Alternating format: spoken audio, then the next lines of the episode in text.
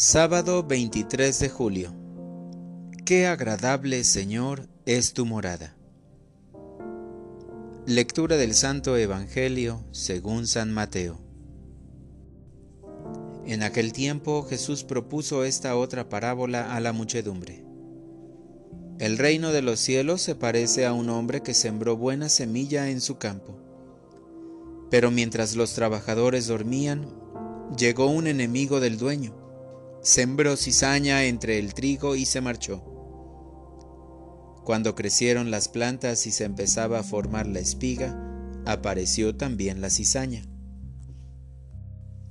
Entonces los trabajadores fueron a decirle al amo, Señor, ¿qué no sembraste buena semilla en tu campo? ¿De dónde pues salió esta cizaña? El amo les respondió, de seguro lo hizo un enemigo mío.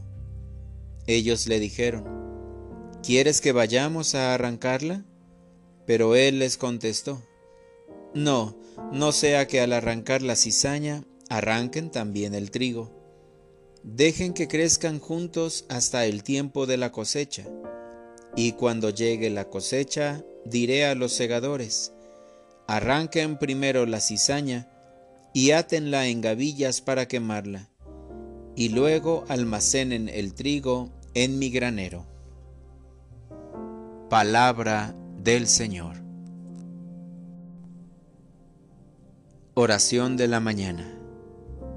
Libertad sí, libertinaje no.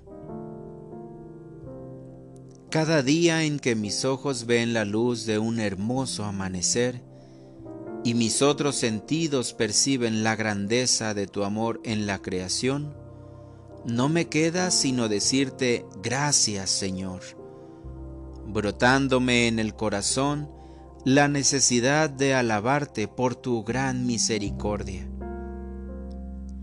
El Evangelio me sigue proponiendo la necesidad de construir tu reino entre los hombres tu providencia pone en las manos de cada uno lo necesario para realizar tan laudable tarea. Tu palabra nos muestra la parábola de la cizaña. Mi pregunta es la misma que la que los trabajadores dirigen al dueño del campo. ¿No sembraste semilla buena? En el bautismo de cada uno de nosotros, nos diste al Espíritu Santo, y a los hombres de buena voluntad les pusiste en su corazón valores humanos. Entonces, ¿por qué los bautizados no somos buenos cristianos y sí mundanos?